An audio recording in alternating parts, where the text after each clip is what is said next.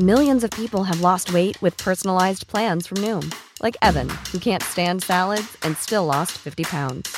Salads, generally, for most people, are the easy button, right? For me, that wasn't an option. I never really was a salad guy. That's just not who I am. But Noom worked for me. Get your personalized plan today at Noom.com. Real Noom user compensated to provide their story. In four weeks, the typical Noom user can expect to lose one to two pounds per week. Individual results may vary.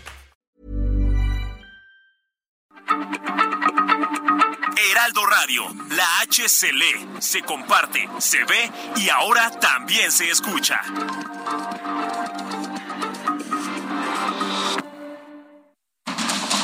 Inicia. Heraldo Noticias de la tarde con Jesús Martín Mendoza. En Heraldo Radio.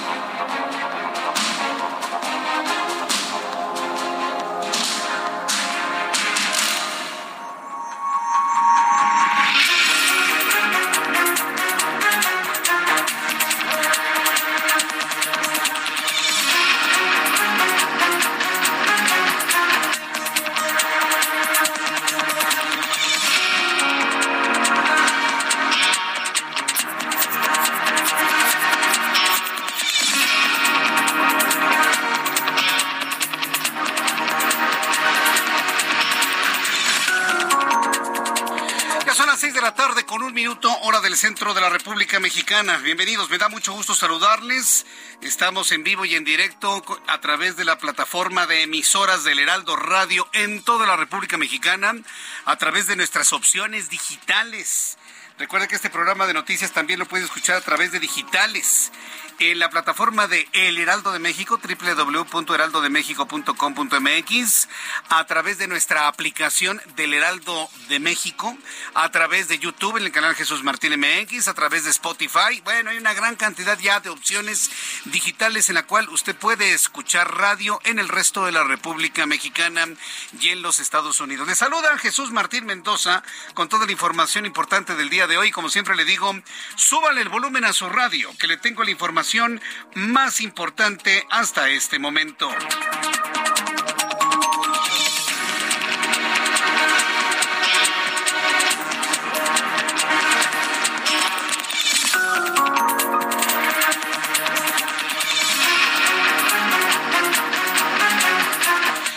Primer lugar, en este lunes 30 de enero, le informo lo que ha sucedido. El secretario de Gobernación, Adán Augusto López, reiteró que la elección de los nuevos consejeros del Instituto Nacional Electoral va a aplicar la insaculación, pues dijo, van a elegir a sus representantes en la antigua Grecia.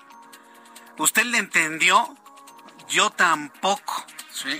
Yo tampoco. Pero bueno, pues ese es el estilito que han estado mostrando ahora, ¿no? En este discurso oscuro, ¿no? En donde pues no no no no se entiende qué es lo que quieren decir o qué es lo que quieren hacer o convencer, yo no sé de qué cosa. Bueno, por lo pronto esos fueron los comentarios del secretario de Gobernación, por supuesto. Un poco más adelante vamos a profundizar para tratar de entender qué fue lo que quiso decir. Mientras tanto, de acuerdo con información que trascendió por medio de un audio, el abogado Edgar Báez admitió ante un comité de la UNAM que sí tomó fragmentos de la tesis de licenciatura de Yasmín Esquivel, además de mentir ante directivos universitarios acerca de no recibir la visita del notario público. Imagínense, pobre hombre, ¿no? El abogado Báez, enfermo, operado, está perdiendo la vida, vive en una casita muy humilde en Xochimilco. Le llegan acá. A ver, ni él mismo se cree que haya viajado al futuro. A ver, abogado Báez, que no se le olvide su tesis, fue primero que la de Yasmín Esquivel. Y además, ¿sabe qué es lo más bonito de las redes sociales? Te amo, Internet. Te amo, Internet. Que han empezado a, fluir context, contenidos contenidos de ambas tesis en donde nada más le cambian el año. Mira, a mí la verdad me da mucha pena por el abogado Báez. Mucha pena por el abo- abogado Báez. Porque la presión debió haber sido tremenda. Por supuesto, ni usted, ni yo, ni el rector, ni la UNAM, ni la FES, ni nadie cree eso. Por supuesto, nadie. Pero ¿sabe qué es lo más grave? Lo que se puede hacer por mantener una mentira lo que están dispuestos a hacer para mantener una mentira. Eso es lo más grave de todo esto. Sin decir nombres. Puede ser cualquiera. Cualquiera que esté metido en el tema del poder, cualquiera, son capaces de lo... Si esos son capaces para mantener una tesis plagiada y robada que todos lo sabemos, que ya está comprobado de manera científica, en esto no hay marcha atrás, imagínense lo que serían ser capaces en una resolución de la Suprema Corte de Justicia de la Nación. Ese es el problema. Más allá de los nombres, hombres y mujeres que lo estén haciendo, el nivel de corrupción a qué niveles ha llegado. Pero bueno, lo platicaremos también más adelante. También le, adelanto que la organización papartidista México Colectivo fue presentada hoy con el fin de integrar un apoyo social para el futuro de nuestro país, el cual será presentado ante los candidatos presidenciales de 2024. Dentro de los miembros fundadores se encuentran los ex candidatos a la presidencia, Cuauhtémoc Cárdenas Solórzano, Francisco Labastida Ochoa, así como el ex rector de la Universidad Nacional Autónoma de México, José Narro, así como algunos senadores de Movimiento Ciudadano, como por ejemplo el dueño de Movimiento Ciudadano, que es Dante Delgado Ranauro. Bueno, pues platicaremos de esto más adelante aquí en el Heraldo Radio. Personaje de la noticia, sin duda alguna, Miguel Ángel Mancera Hoy Jesús Zambrano, dirigente nacional del PRD, anunció que Miguel Ángel Mancera y, y el exgobernador de Michoacán, Silvano Aureoles, son dos de sus propuestas a precandidatos para elegir al candidato presidencial de la oposición en las elecciones de 2024. El asunto es muy interesante porque esta responsabilidad ya había recaído en el Partido Acción Nacional. El PRD dice, no, no, no, no, no, no, no. Yo tengo a mis, a mis jugadores en esto y bueno, pues el PRD los quiere poner en la mesa para que sean contemplados en la elección de candidato a la presidencia de la República. Si tomamos en cuenta que el PAN está abierto a cualquier propuesta, bueno, entonces no debe existir conflicto.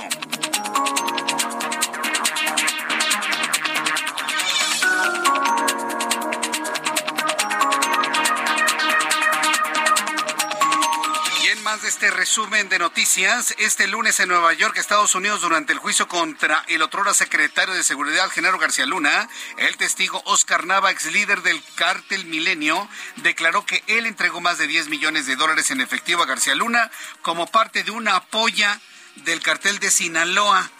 Pues sí, ahora pues, tiene que comprobar que efectivamente lo entregó. ¿Cómo le va a hacer? Pues no lo sé. Ese es uno de los grandes retos que en este momento tienen los que acusan a Genaro García Luna.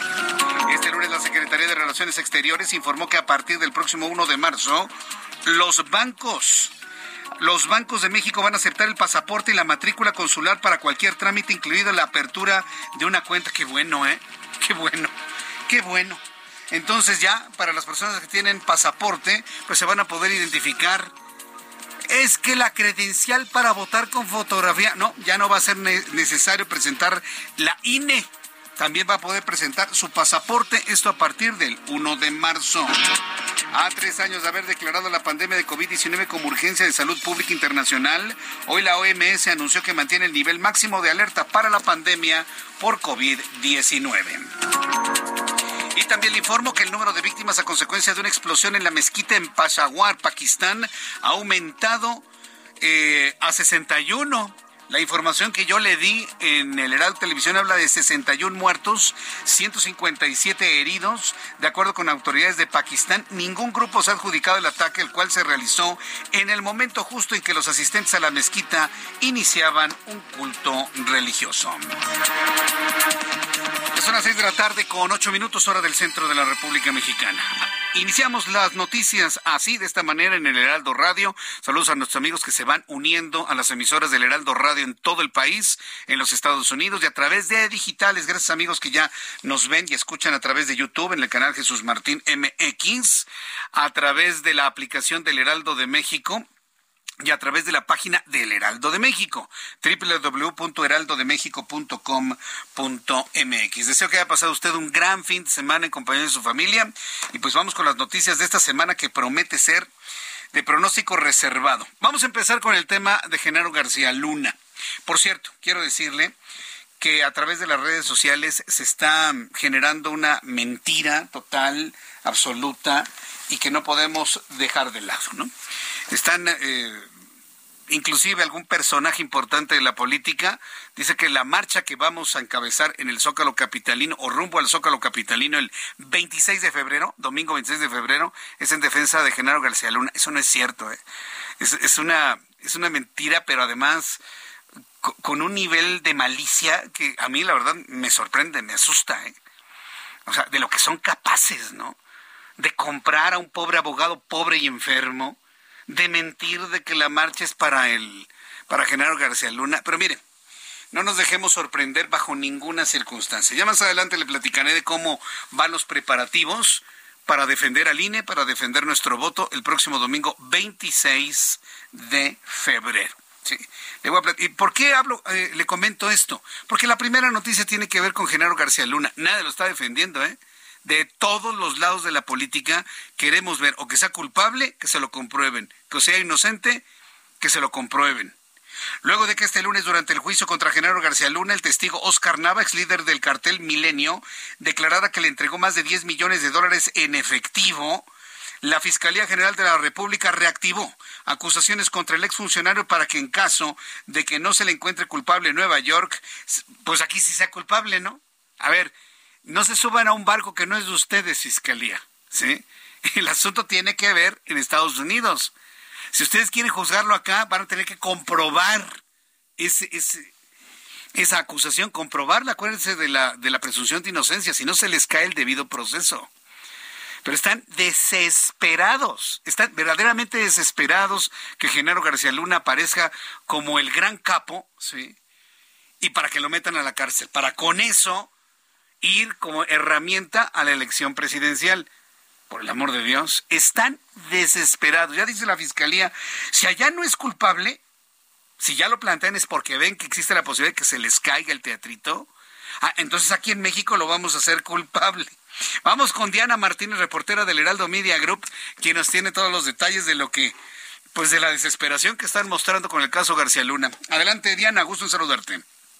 Así es, Jesús Martín, te saludo con gusto. Un juez federal emitió nuevamente la orden de aprehensión por el delito de enriquecimiento ilícito en contra del exsecretario de Seguridad Pública Genaro García Luna. Este mandamiento judicial fue emitido en 2020, pero el exfuncionario promovió un amparo y logró que un tribunal federal dejara sin efectos la orden y que se repusiera el procedimiento. El juez federal dio cumplimiento a esa sentencia de los magistrados, revisó el caso y emitió nuevamente la orden de aprehensión. Sin embargo, la defensa de García Luna impugnó esta nueva resolución, por lo que el mandamiento judicial aún no queda firme. Esta orden de captura es la primera que se emitió contra el exfuncionario y con la que las autoridades mexicanas solicitaron a Estados Unidos la extradición del exsecretario de Seguridad Pública. La Fiscalía General de la República informó este domingo que García Luna tiene dos órdenes de aprehensión más, una por el caso del operativo rápido y furioso y otra por el tema de las concesiones a sobreprecio en penales federales. Hasta aquí mi reporte.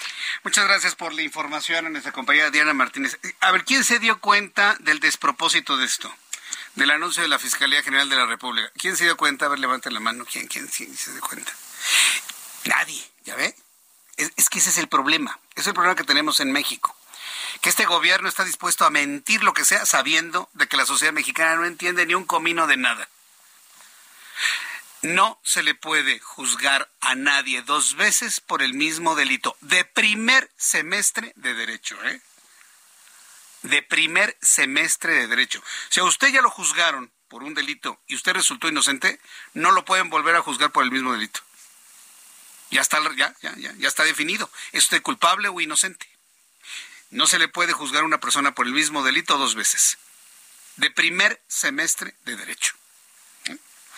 Entonces, cuando uno escucha ese tipo de cosas, no se queda, bueno, ¿se va uno a convertir en un vocero o en un lector de, este tipo de cosas? Pues no.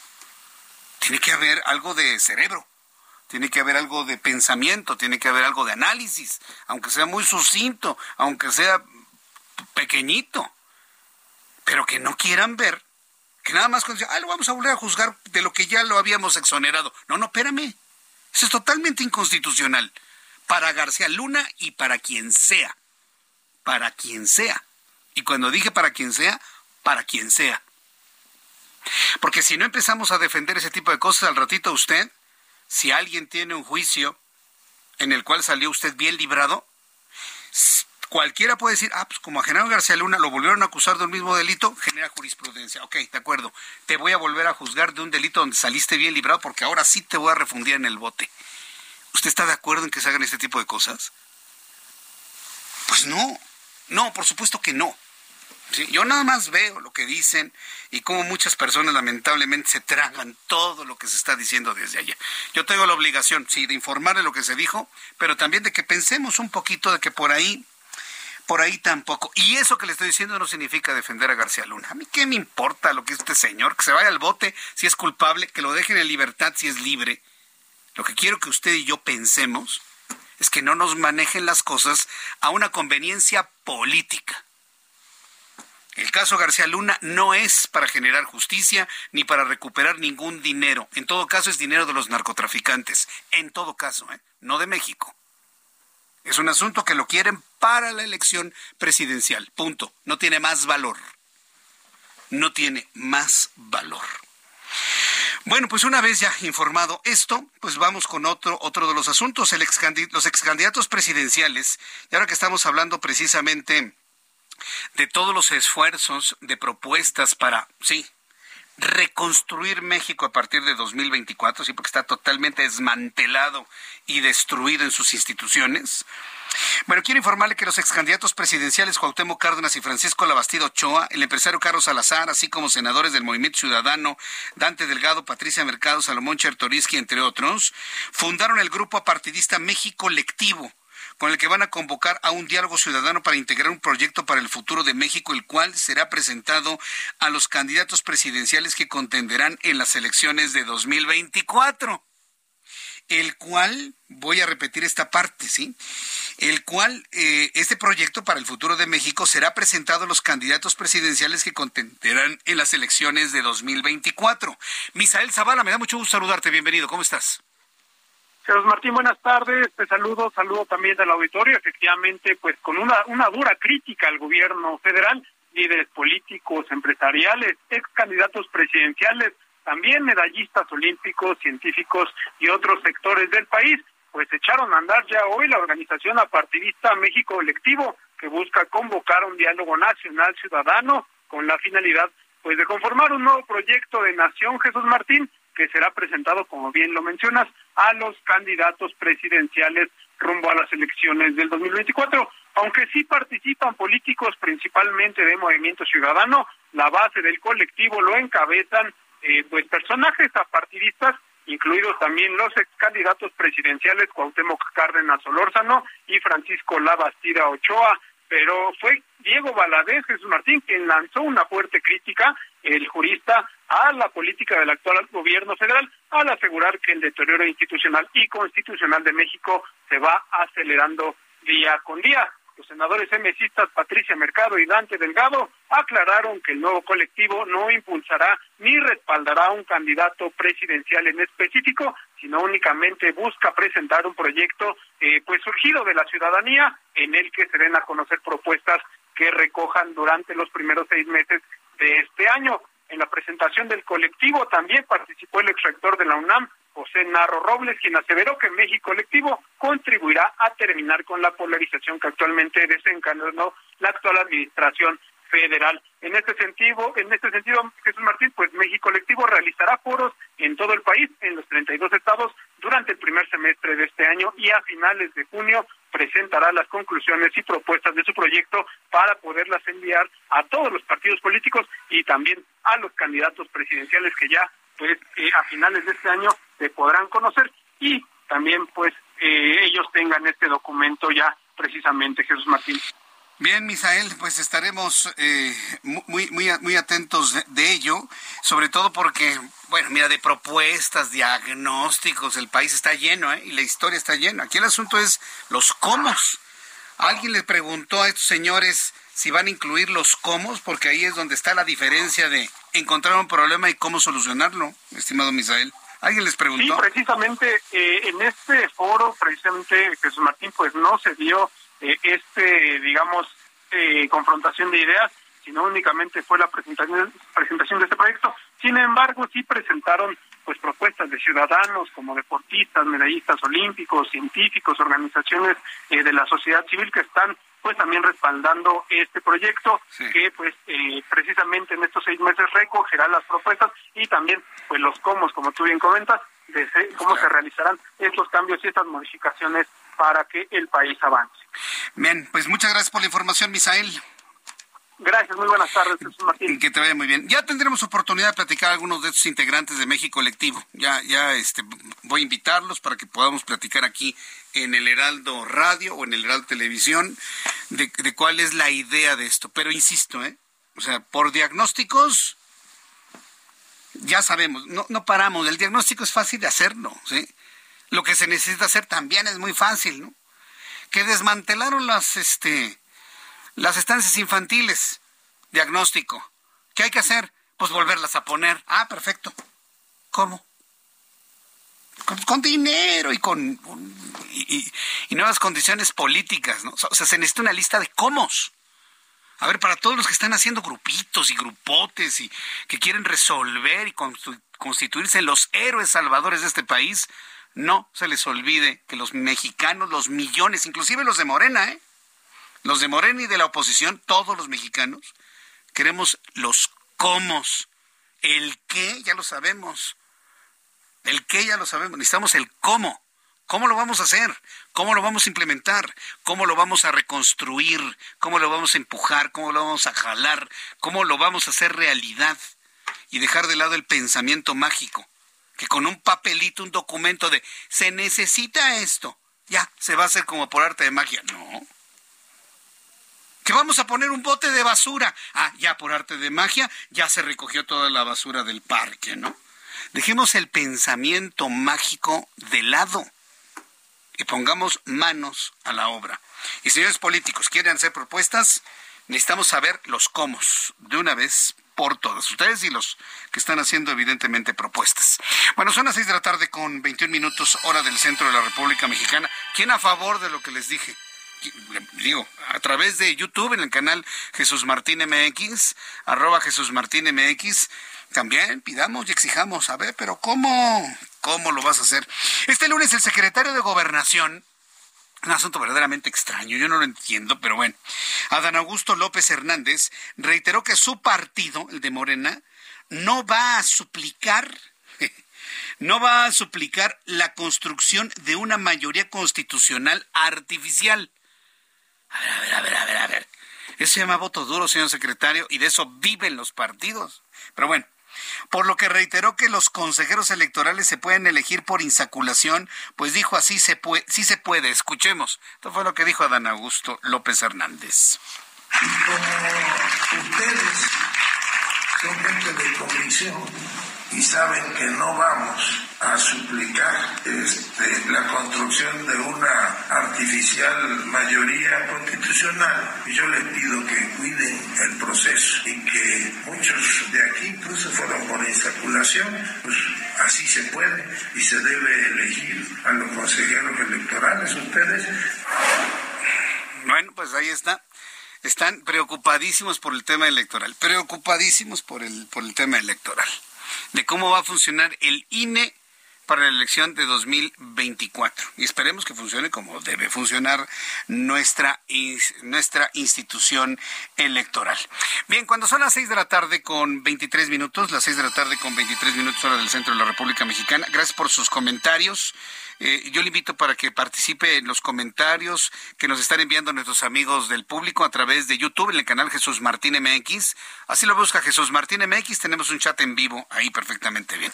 ¿Quiere escuchar nuestro programa de noticias y además ver la cabina? www.heraldodemexico.com.mx www.heraldodemexico.com.mx a través de eh, la aplicación del Heraldo de México. También usted puede escuchar radio, ver televisión, leer las noticias en la web, revisar nuestra edición impresa, en fin.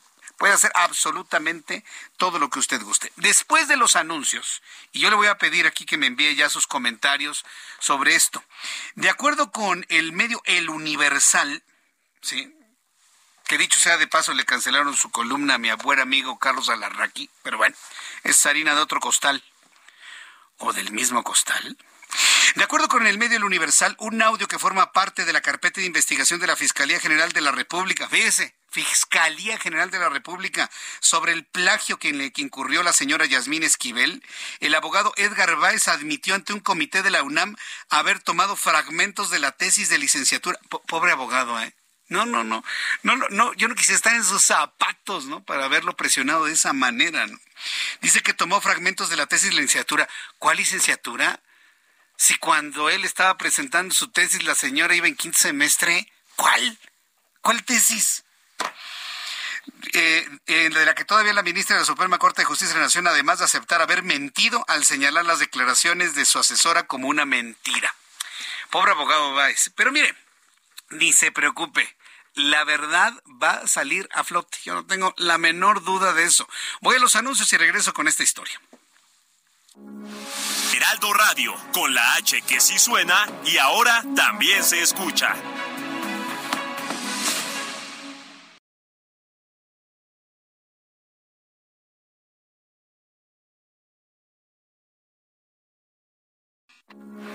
Heraldo Radio, con la H que sí suena y ahora también se escucha.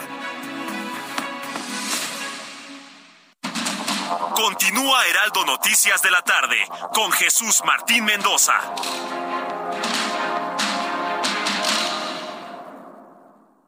¿Ya sabes qué harás con tu aguinaldo? Gastarlo todo no es una buena opción. Mejor ponlo a trabajar para que te genere buenos rendimientos.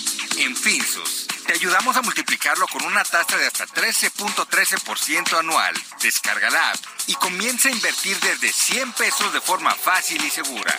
CAT nominal de 13.13%, CAT real de 7.49% antes de impuestos. Tasa de rendimiento fija anual. Consulta términos y condiciones en www.finsus.mx. Electoral Lorenzo.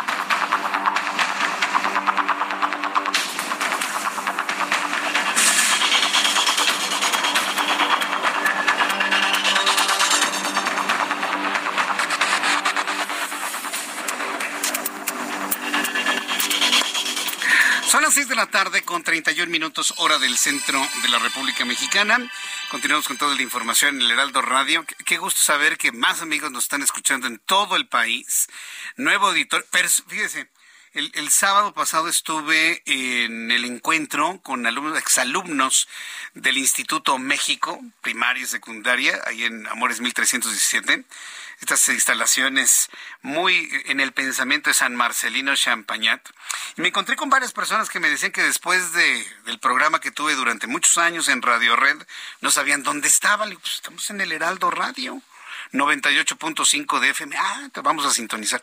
Fíjese, todavía vamos a cumplir, tenemos tres años y medio tres años y medio al aire en esta frecuencia y todavía hay personas que de repente nos perdieron con la muerte de aquella emisora y ahora en, en esta parte pues nos están empezando a reencontrar. Por eso le estoy dando la más cordial bienvenida a todas las personas que nos reencuentran, que nos escuchan por primera vez y decirles quédense en el Heraldo Radio, no nada más en este horario, en todo. Tengan ya completamente fija la frecuencia del 98.5 en el Valle de México, en el 100.3 en la ciudad de Guadalajara, en el 99.7 en la ciudad de Monterrey, para que ustedes conozcan toda la información importante de México, Estados Unidos y del mundo. Bien, vamos a continuar con la información importante. Ya le estaba adelantando lo que sucedió con el caso de Yasmín Esquivel. Mire, vamos, tarde o temprano vamos a conocer la verdad de este asunto. Pero ni en la UNAM ni en el comité le creyeron al, al abogado Baez. Entonces el asunto va a quedar ahí, va a quedar ahí completamente. Todavía falta que el comité de ética, todavía falta que el comité de ética determine. Esto es una estrategia, esto de que Baez dijo, no, sí, yo plagié algunos pedacitos de la tesis. ¿Y cómo le hiciste, Baez? ¿Te fuiste en el túnel del tiempo? ¿Cómo? Es más, hay personas que se han puesto a leer la tesis de ambos y nada más le cambian el año, ¿no? De, de, los, de las argumentaciones que plantean. Es insostenible. Por más dinero, presiones o amenazas que hayan dado al abogado Báez, es insostenible y no vamos a poner en duda las capacidades del equipo científico de la FES Aragón que hizo el análisis y tampoco quererle ver la cara al propio rector y al consejo universitario. Entonces, mire, mi recomendación es usted espérese a lo que determine el Comité de Ética del Consejo Universitario. Punto. Ellos van a tener la última palabra de todo este asunto. Si el Consejo Universitario dice sí, el señor Báez tiene una máquina del tiempo. Y sí, él, él es el culpable porque se fue al futuro, vio que era una super tesis la de Yasmín Esquivel, la plagió y se la llevó al pasado. Si eso determina el comité de ética, ni modo. El que plagió es Báez. Sí. Pero ante lo inverosímil del planteamiento, hasta poco inteligente que le estoy haciendo, pues es evidente que el comité de ética va a determinar lo que procede en consecuencia. Entonces, ante eso, yo le diría, haga caso omiso y esperemos, haga caso omiso, sí dije claramente, haga caso omiso a este petardazo de este diario doblado, sí, porque ya me lo doblaron al Universal, o por lo menos esa impresión tengo yo, es una impresión personal. Y de esta manera esperar al comité de ética. Esperemos al comité de ética, punto, no hay más de la UNAM y dejémonos de, de, truculencias, dejémonos de truculencias. Mientras tanto, ¿qué va a pasar hacia el futuro en cuanto a la elección presidencial? Así como estamos metidos en el tema Coahuila, en el tema Estados, Estado de México, yo espero entrevistar hoy, si no hoy, mañana, a Alejandra del Moral, que es la candidata de la Alianza ABA por el Estado de México. Me interesa mucho platicar con ella. Con Delfina Gómez hemos platicado muchas veces, ¿sí? Pero con Alejandra del Moral necesitamos equilibrar la presencia, la presencia de los aspirantes a la, a la gubernatura del Estado de México. Espero hoy o mañana tener una comunicación con Alejandra del Moral para que no se lo vaya a perder. Pero para 2024 nuestra mente está centrada en la presidencia de la República. Hay que recordar que en la Alianza Va por México se determinó que el Partido Acción Nacional tendrá la altísima responsabilidad de determinar al candidato a la presidencia y del candidato o candidata a, a jefatura de gobierno. Pues hoy el PRD se convirtió en noticia y anunció que el senador Miguel Ángel Mancera y el exgobernador de Michoacán, Silvano Aureoles, eh, pueden competir o están, son como propuesta para la elección del candidato de toda la alianza a la presidencia de 2024 fueron anunciados por Jesús Zambrano, presidente del PRD, como los dos precandidatos a considerar por parte de su partido para convertirse en el candidato oficial de la oposición para las elecciones presidenciales del próximo año. Además, Jesús Zambrano aseguró que la participación de precandidatos del PRD en la alianza opositora es necesaria para evitar una ruptura en la coalición, pero sin entrometerse en los asuntos del resto de los partidos políticos del bloque. Yo le dije a Jesús Zambrano, a ver Jesús, necesitamos una alianza cohesionada, fuerte, unida.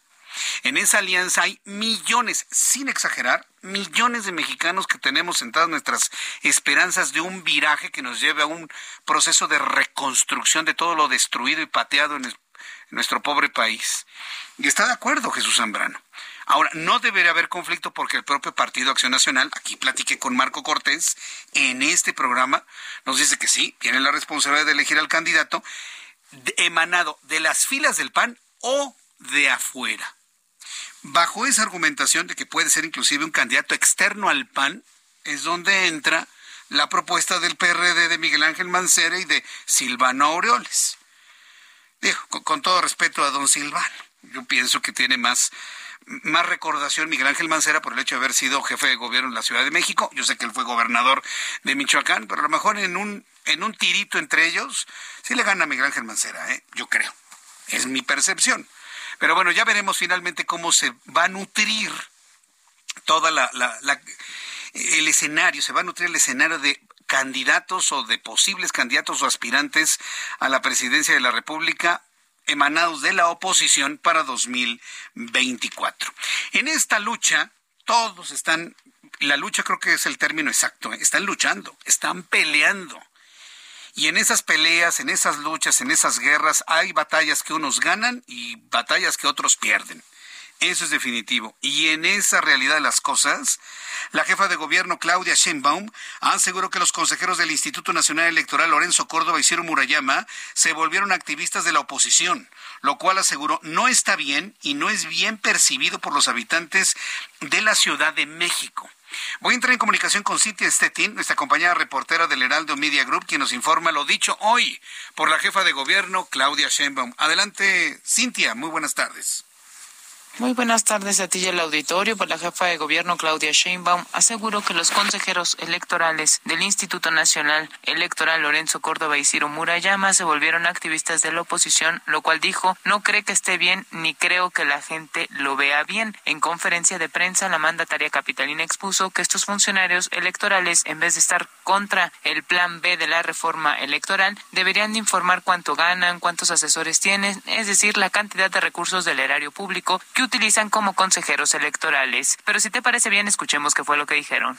Lorenzo Córdoba, Ciro Murayama, estos consejeros, pues se han dedicado a ser eh, voceros de una posición, eh, dejaron de ser árbitros. Segundo, yo creo que ellos deberían informar cuánto ganan, cuántos asesores tienen, es decir, la cantidad de recursos del erario público que utilizan como consejeros electorales. El tema central hoy es que estamos viviendo un México con austeridad republicana añadió que pues yo creo que ellos deberían explicar al pueblo por qué tienen tantos asesores, por qué tienen un salario mayor que el presidente y por qué no hacen una austeridad republicana dentro del Instituto Nacional Electoral. Finalmente refirió que no por ser servidores públicos o pertenecer a un organismo autónomo deben de informar al pueblo de México cuánto dinero están ganando. Es la información que tenemos hasta el momento.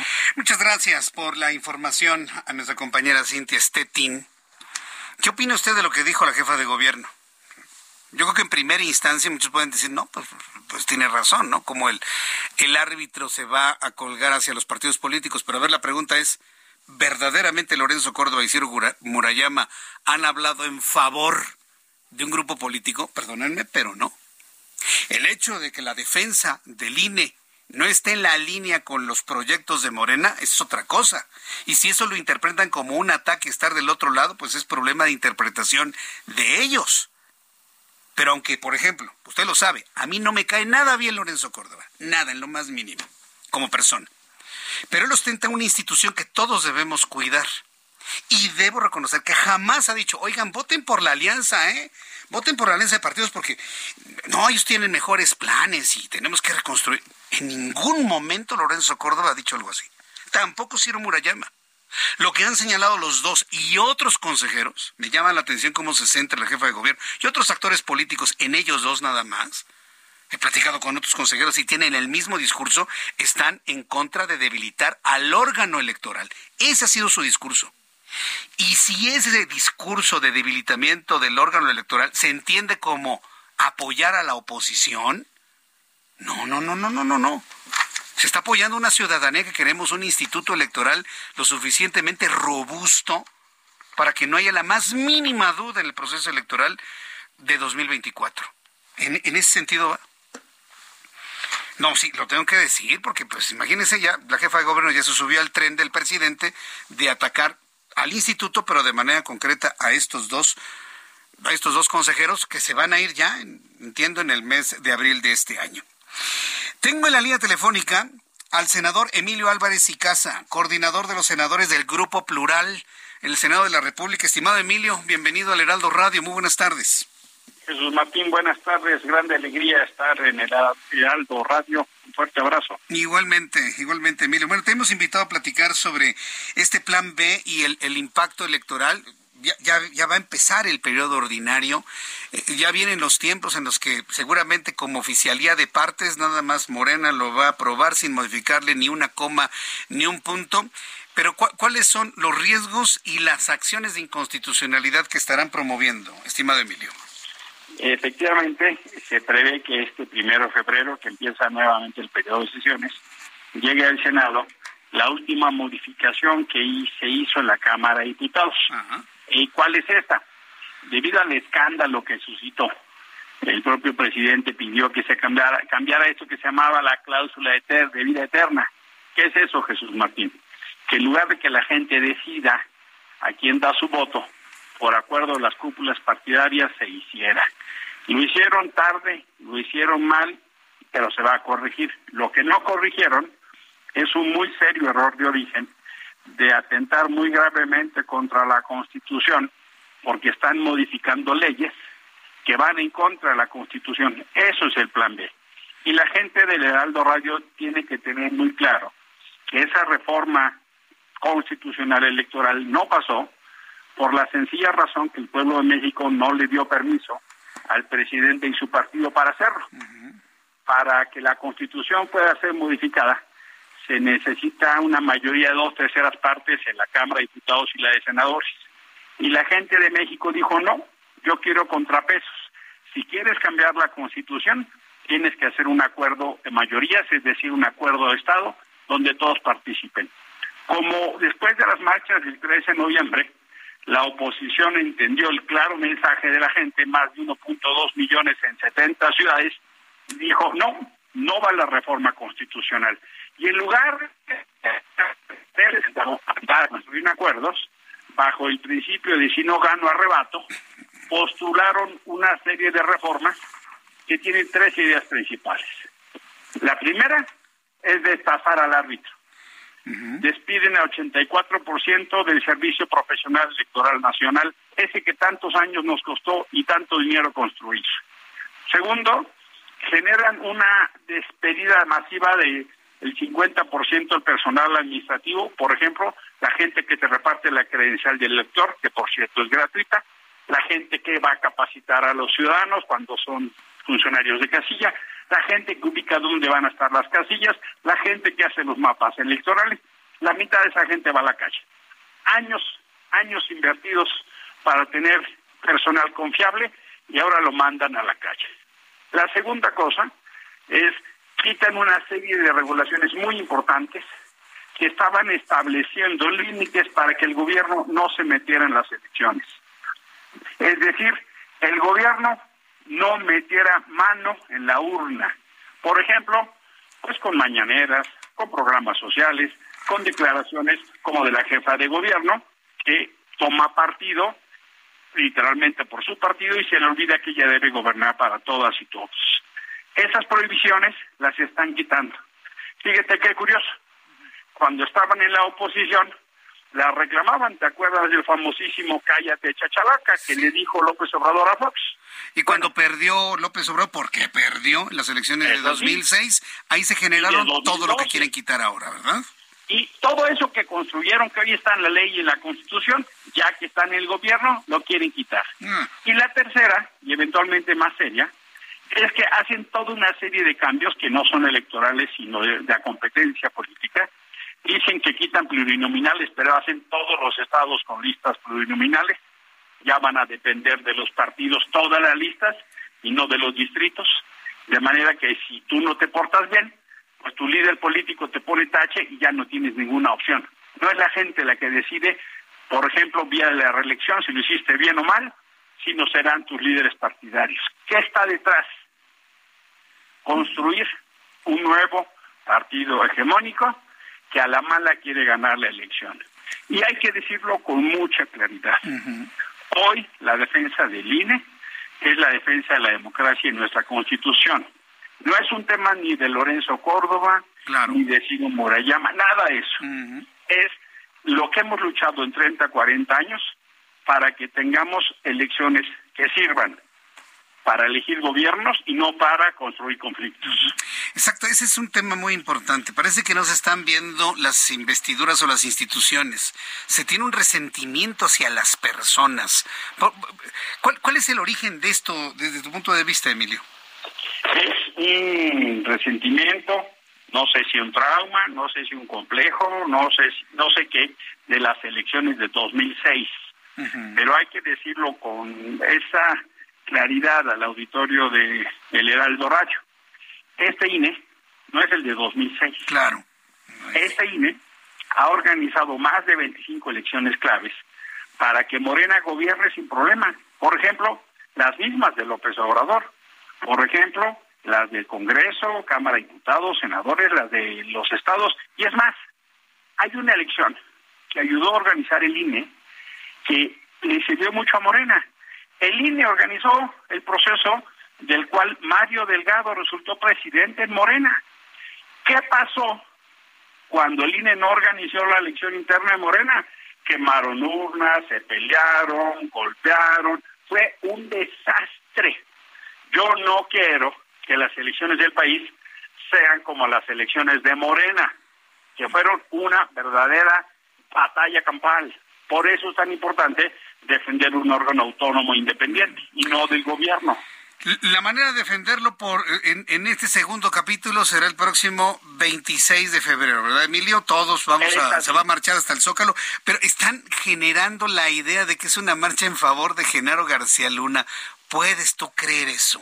Realmente el nivel de mentira ha llegado a niveles que jamás me lo hubiera imaginado, Emilio.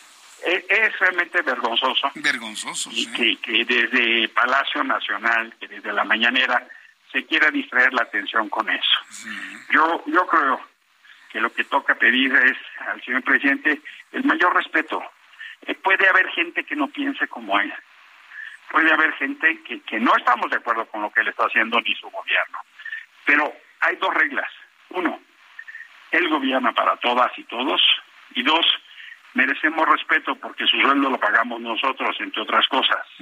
Que el presidente salga a decir estas descalificaciones no solo es muy ofensivo, sino es inmerecido, porque él vive de nuestros impuestos y ahora resulta que nos insulta. Esta marcha, es más una marcha, es una concentración en el Zócalo de la Ciudad de México. Quien no pueda venir a las 11 de la mañana al Zócalo el domingo 26 de febrero, en el marco del Día de la Bandera, vaya a su Zócalo, lleve su bandera, porque hay que salir a defender nuestras libertades y derechos. Mi voto no se toca, el INE no se toca, y por supuesto que esta expresión ciudadana es en seguimiento a lo que pasó el 13 de noviembre. Jesús Martín. Sí, es el seguimiento, o sea, es la continuación de lo del 13 de noviembre.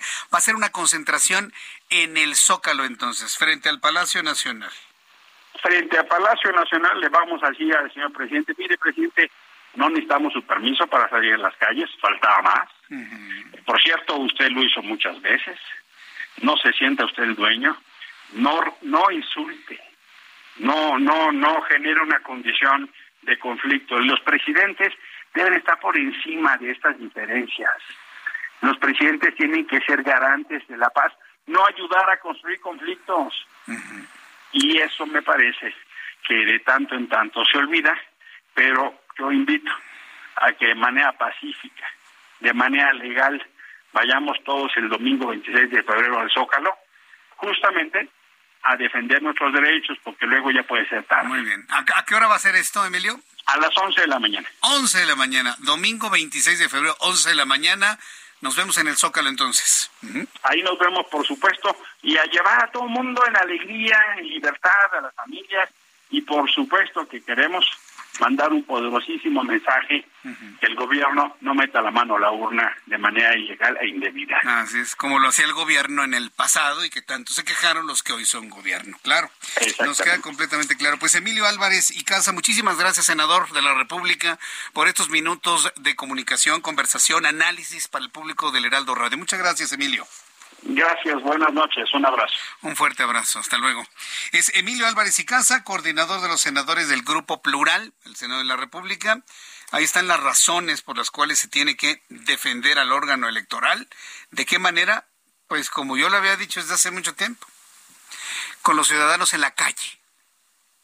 ¿Se acuerda cuando yo le decía esto? Llegará el momento en que transitemos del tuitazo, del facebookazo, del Instagramazo a salir a las calles. Ya ocurrió una vez, el 13 de noviembre, en 70 ciudades del mundo.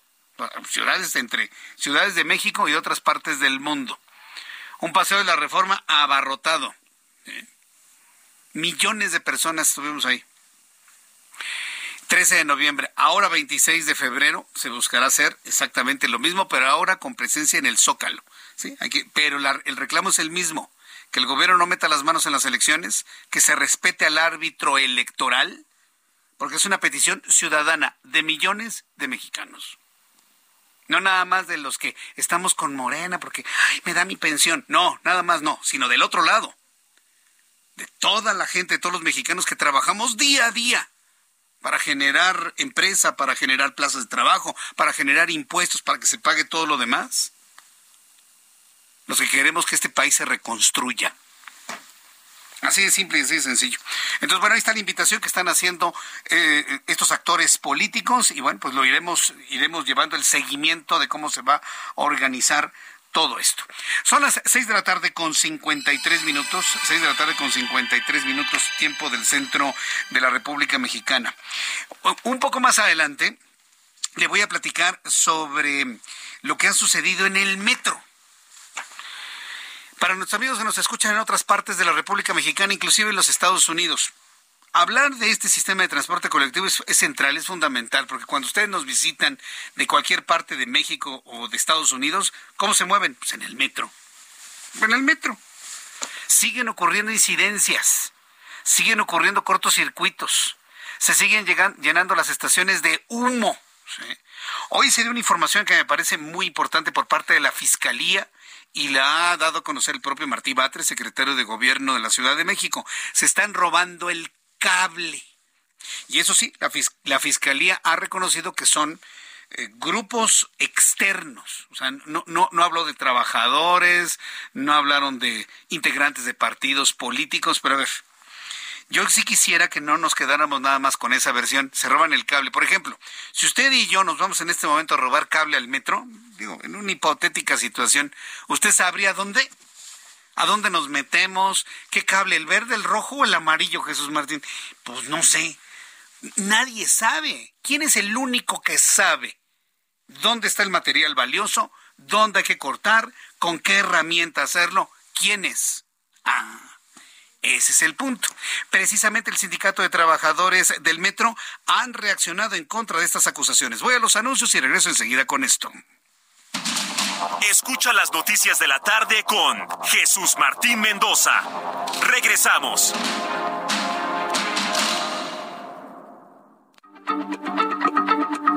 Heraldo Radio, la H se lee, se comparte, se ve y ahora también se escucha.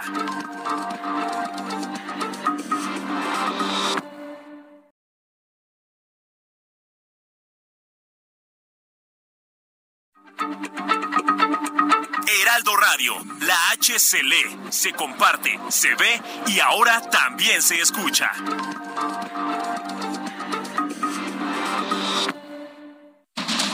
Continúa Heraldo Noticias de la tarde con Jesús Martín Mendoza.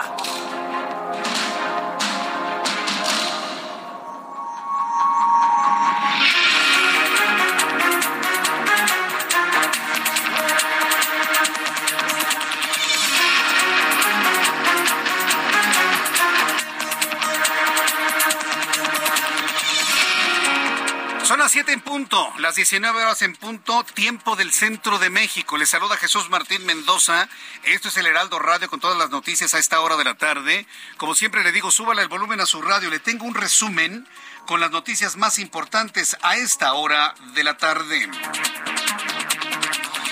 El Sindicato Nacional de Trabajadores del Sistema de Transporte Colectivo Metro han rechazado de manera categórica todos los señalamientos de la Fiscalía de Justicia de la Ciudad de México, que ha criminalizado a los trabajadores, por lo que exigió peritajes técnicos y científicos para determinar las causas de las fallas en la operación del metro, tal y como lo dijimos el viernes pasado. Si los trabajadores del metro no reaccionaban a esto, entonces ellos iban a ser, sin duda alguna, pues los saboteadores desde el mismo, desde el mismo viernes en la noche, el sindicato del metro ha reaccionado negando todas las acusaciones de las cuales han sido objeto. Le informo que a partir del próximo 1 de marzo el pasaporte y la matrícula consular serán aceptados por los bancos como documento de identificación oficial. Si usted no lo sabía, los bancos únicamente le aceptan la credencial para votar con fotografía que emite el INE. ¿sí? El INE. Bueno, pues a partir del 1 de marzo el pasaporte y la matrícula consular serán aceptados también por los bancos. El secretario de Relaciones Exteriores, Marcelo Ebrard, destacó que los dos documentos expedidos por el gobierno de México son confiables y seguros, por lo que ahora serán reconocidos por las instituciones bancarias, lo que no sucedía con anterioridad.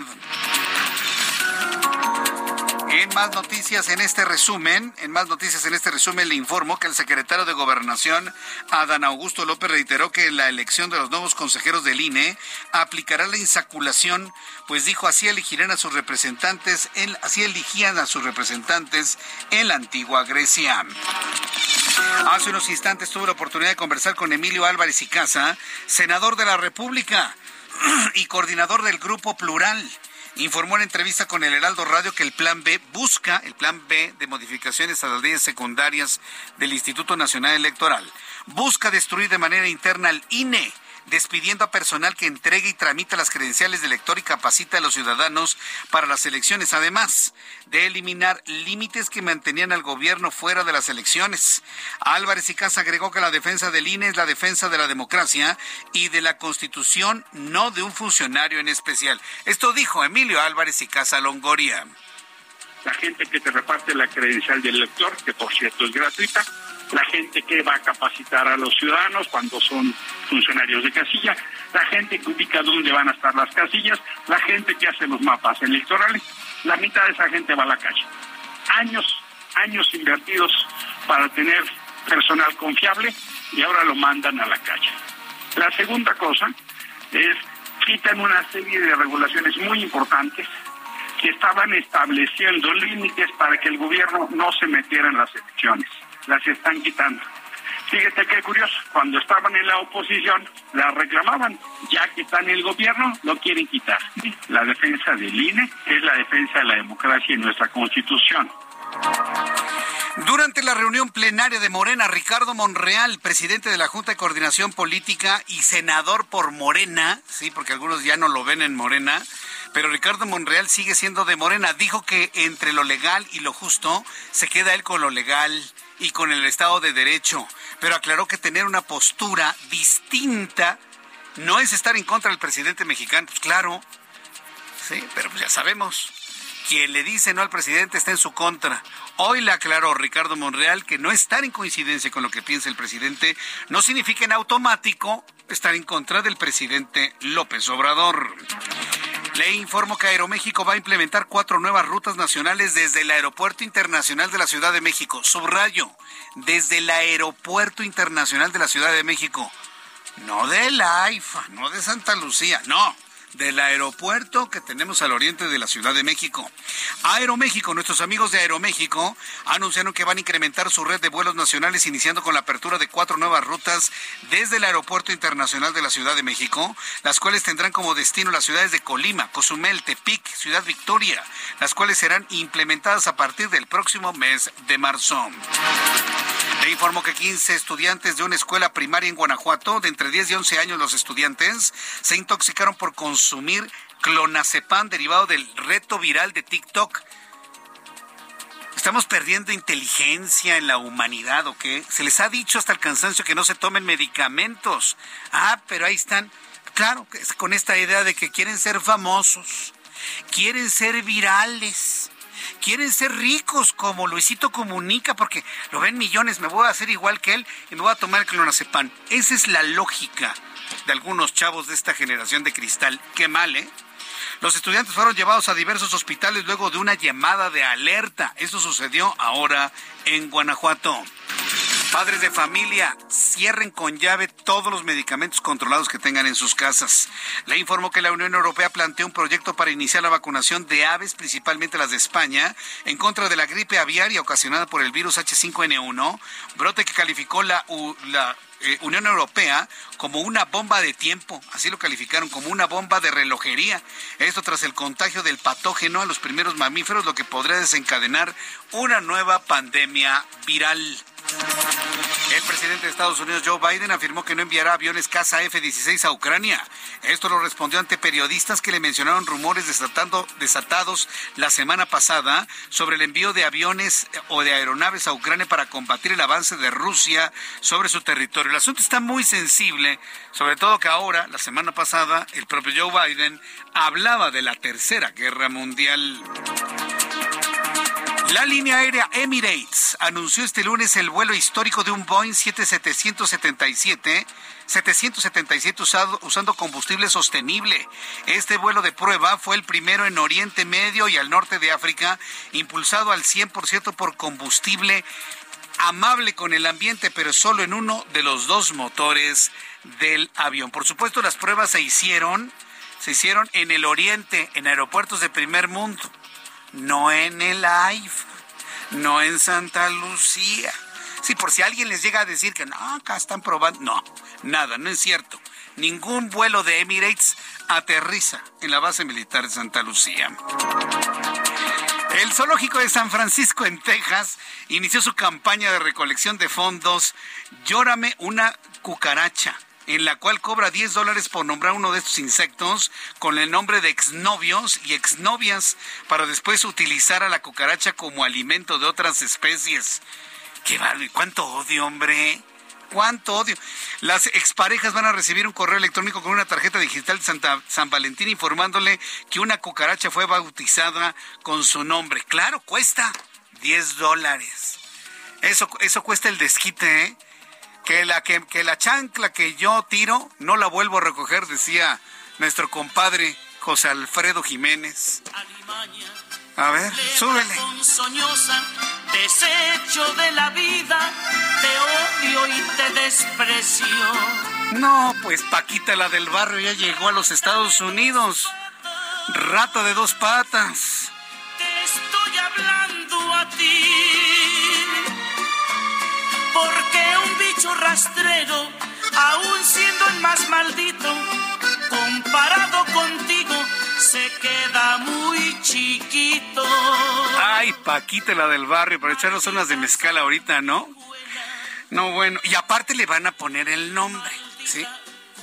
Y le va, y le va a llegar a la maldita cucaracha el certificado de 14 de febrero, una cucaracha fue bautizada con su nombre. Hágame usted el favor. ¿Cuántas nos van a llegar o les van a llegar a ustedes? ¿Cuántas cartas te van a llegar, Ángel? Ninguna, claro, ninguna. Híjole, pero le encontraste re bien el tema musical, tú, Ángel. Para eso eres re bueno. Bueno, pues eso sucede allá en los Estados Unidos. Vaya forma el zoológico de San Francisco a celebrar el 14 de febrero. Pero llórame una cucaracha. Opiniones a través de nuestra cuenta de Twitter, arroba Jesús Martín MX, a través de YouTube en el canal Jesús Martín MX. Y para finalizar este resumen de noticias, una denuncia anónima hecha por una mujer bajo el seudónimo de Jane Doe demandó al cantante Marilyn Manson por abuso sexual cuando ella era una menor de edad.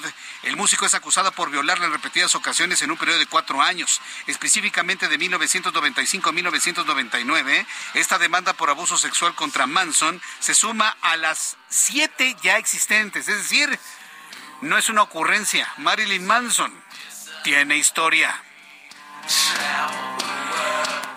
Son las siete con diez. Estas son las noticias en resumen.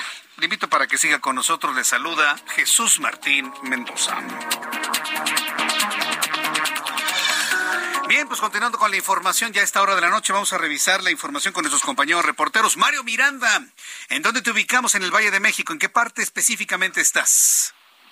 ¿Qué tal, Jesús Martín? Buenas noches. Nos encontramos en la alcaldía Benito Juárez, donde lamentablemente una joven mujer pierde la vida al ser atropellada. Los hechos se registraron en la calle de Palenque, entre San Borja y Petén, esto en la colonia Vértiz Narvates. Los testigos comentan que la joven, aproximadamente de 21 años, fue vestida por el conductor de una camioneta blanca que mientras trataba de cruzar de esta calle, la calle Palenque, fue atropellada por este conductor, quien se dio a la fuga. Este conductor no fue detenido, se dio a la, a la fuga de este lugar ya en el lugar se encuentran elementos de la Secretaría de Seguridad Ciudadana quienes acordonaron el lugar.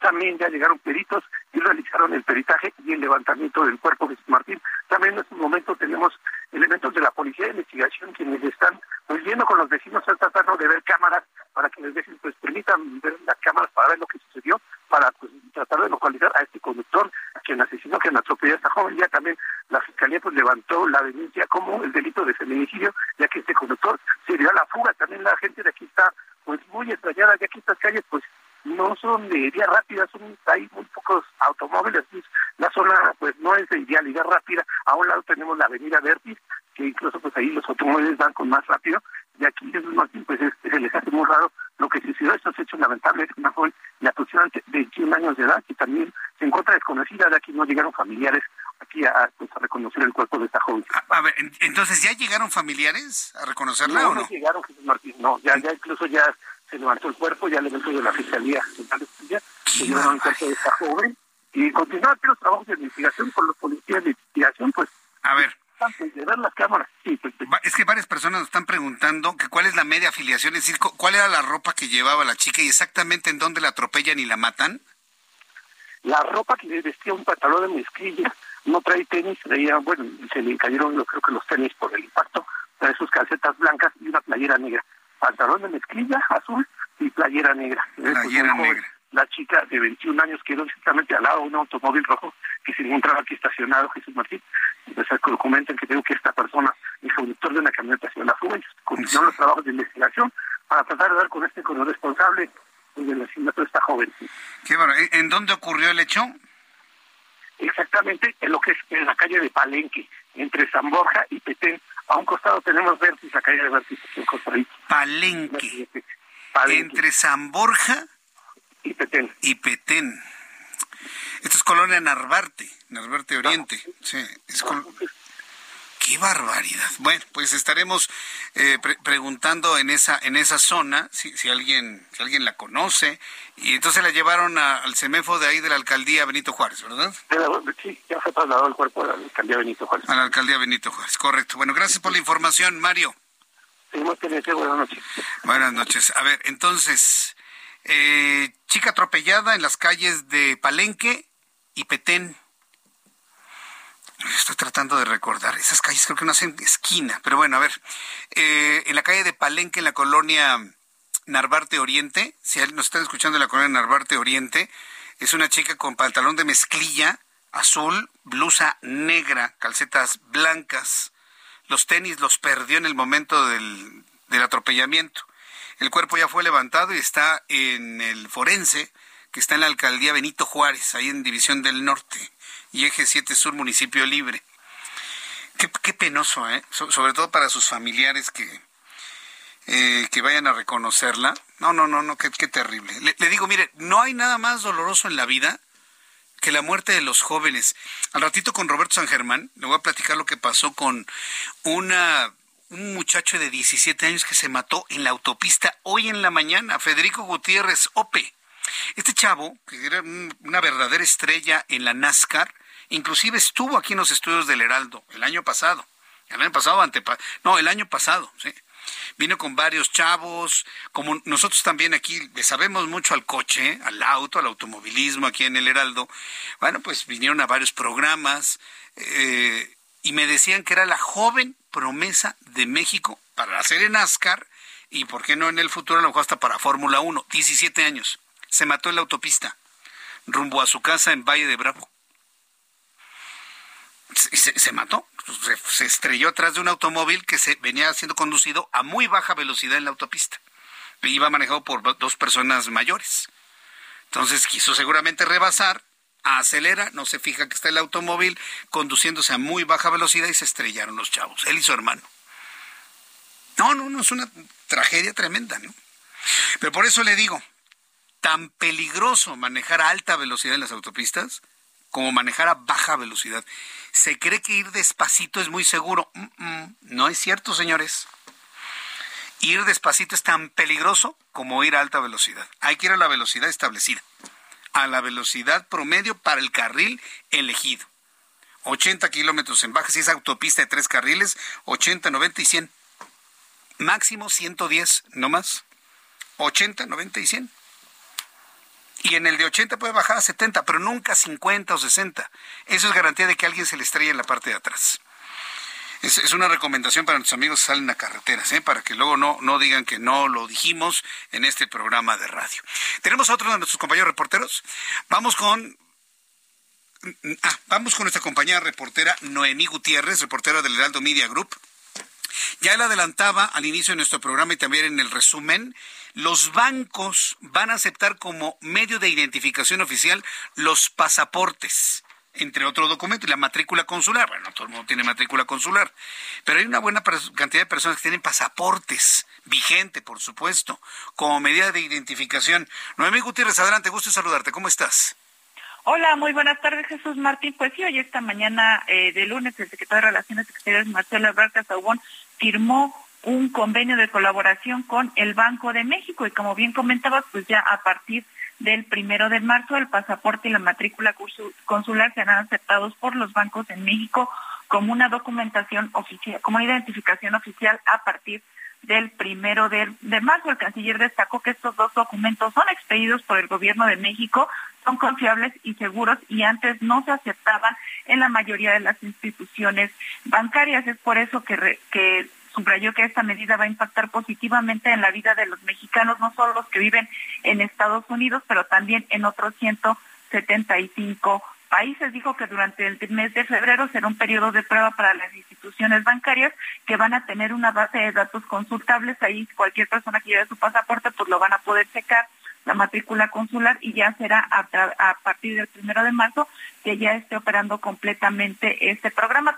También cuestionó que antes no se aceptaban estos documentos, siento que le, siendo que los expide el Estado eh, mexicano. También, por último, te comento que después de esta eh, firma de convenio, pues hubo una entrevista con el canciller y se le preguntó del caso de Genaro García Luna, ya que se reanudó hoy allá en una corte en Nueva York y el secretario de Relaciones Exteriores dijo que García Luna pues tiene varios asuntos pendientes en México y dijo que en su momento pues van a analizar si se aplica el acuerdo de cooperación jurídica y los tratados de extradición que hay con Estados Unidos. Dijo que es un juicio que es muy relevante para el gobierno de México pues, y sobre todo estarán atentos a toda la información que se dé a conocer en este juicio. Pero una buena noticia para los mexicanos que viven en el, en el exterior y que van a venir a México, pues pueden usar su matrícula consular o su pasaporte vigente, como bien lo comentabas, para hacer trámites bancarios en este mes de periodo de prueba y a partir de marzo pues ya en todas las instituciones bancarias que hay en el país, Jesús Martín. Bien, pues muchas gracias por la información, Noemí.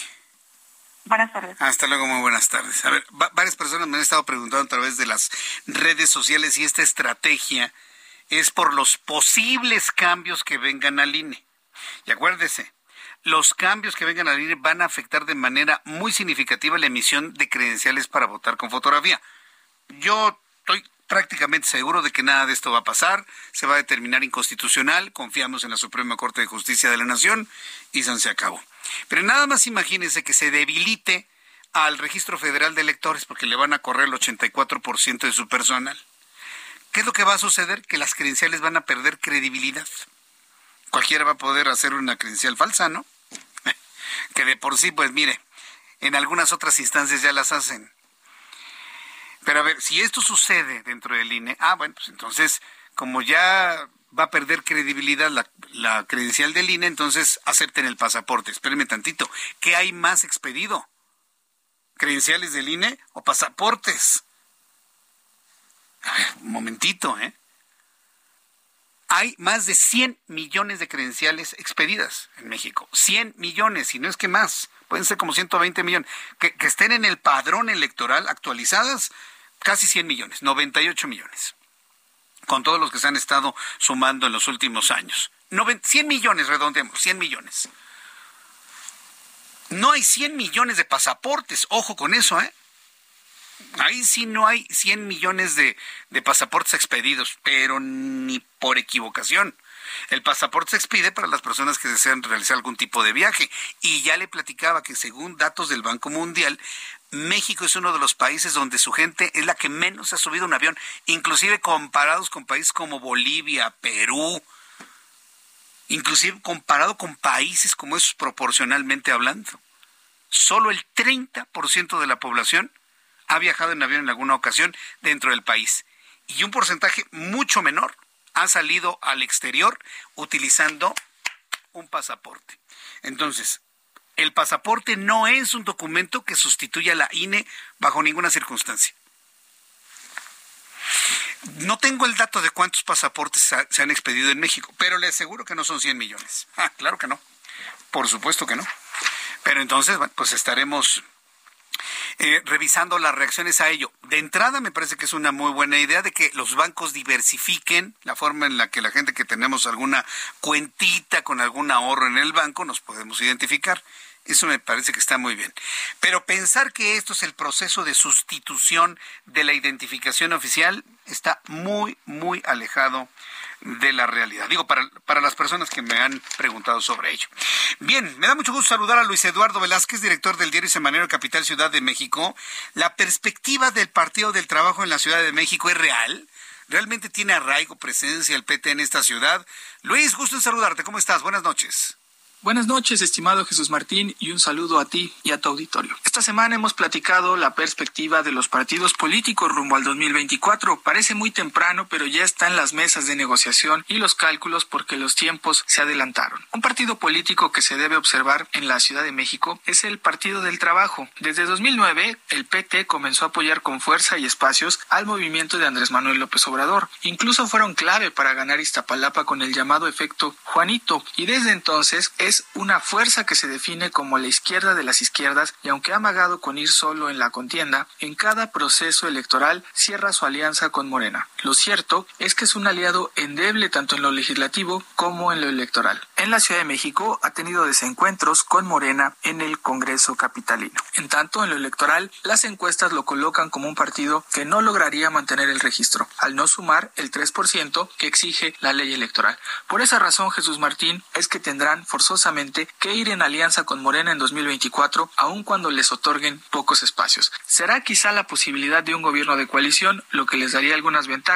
pero veremos si es que se concreta antes una ley en la materia en la capital del país. Un abrazo, estimado Jesús Martín. Muchas gracias, Luis. Pues, no nos resta más que ir viendo cómo se va dando la configuración para la contienda electoral en la Ciudad de México. La verdad es que se va a poner de pronóstico reservado también porque abundan nombres, hombres y mujeres que quieren contender por esa candidatura para jefe de gobierno en la Ciudad de México. Lo encabeza Santiago Tabuada, yo no tengo la menor duda por parte de la oposición.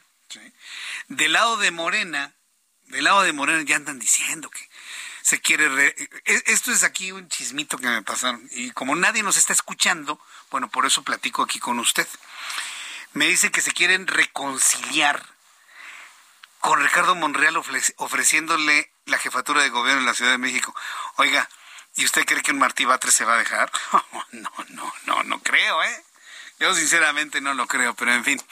Cuando son las 7.24, tiempo del centro de la República Mexicana, quiero agradecer mucho sus comentarios y opiniones. Síganme escribiendo a través de mi cuenta de Twitter, arroba Jesús Martín MX, y a través de YouTube en el canal Jesús Martín MX. Saludos a nuestros amigos que nos ven, escuchan por digitales a través de YouTube en el canal Jesús Martín MX y en la página del Heraldo, www.heraldodemexico.com.mx.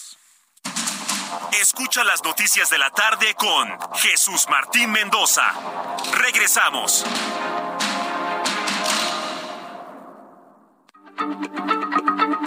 Heraldo Radio, la H se lee, se comparte, se ve y ahora también se escucha.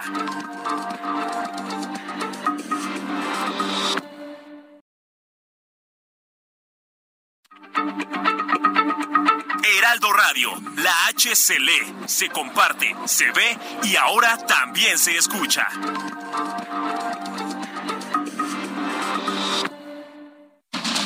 Continúa Heraldo Noticias de la tarde con Jesús Martín Mendoza.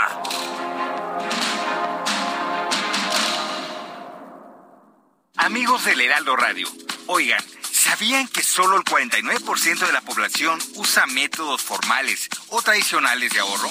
¿Dónde creen que guardan esos ahorros? La mayoría lo guardan en casa, con conocidos, participan en tandas o lo prestan a familiares.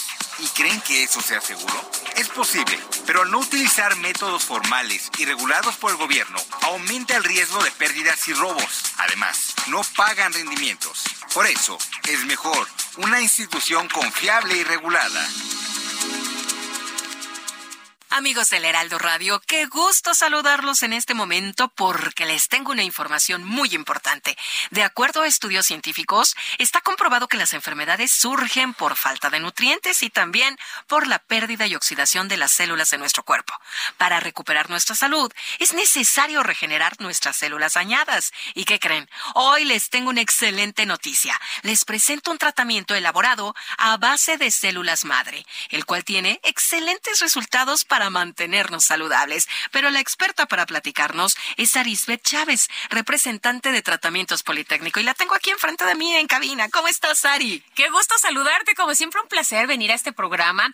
Fíjate que este tratamiento, en serio, debemos de aprovecharlo. Aquí en nuestro país tenemos investigadores que han logrado cosas extraordinarias y este precisamente está hecho a base de células madre. Todos tenemos células madre en, en nuestro cuerpo. Son las encargadas de regenerar tus órganos, tejido, cartílago, hueso y la piel. Pero perdemos millones de ellas todos los días. Claro, ¿y cómo las motivamos, no? Y cómo las recuperas. claro. Este tratamiento que es eh, aprobado, investigado por científicos reconocidos a nivel mundial, nos ayuda a regenerar el funcionamiento de todos nuestros órganos y los resultados son que recuperas la salud, tienes huesos más fuertes, más saludables y sobre todo luces una piel joven y radiante. Las células madre actualmente se utilizan para tratar más de 80 enfermedades. Tenemos pacientes que de verdad les va muy bien con este tratamiento, diabetes, lupus, cáncer, tumores, funciona muy bien en Parkinson, en Alzheimer, artritis reumatoide, en ansiedad, en depresión y estrés. Y a mí me gusta enfatizar Sí. esto porque a veces pensamos que nada más tenemos una depresión ahí pasajera.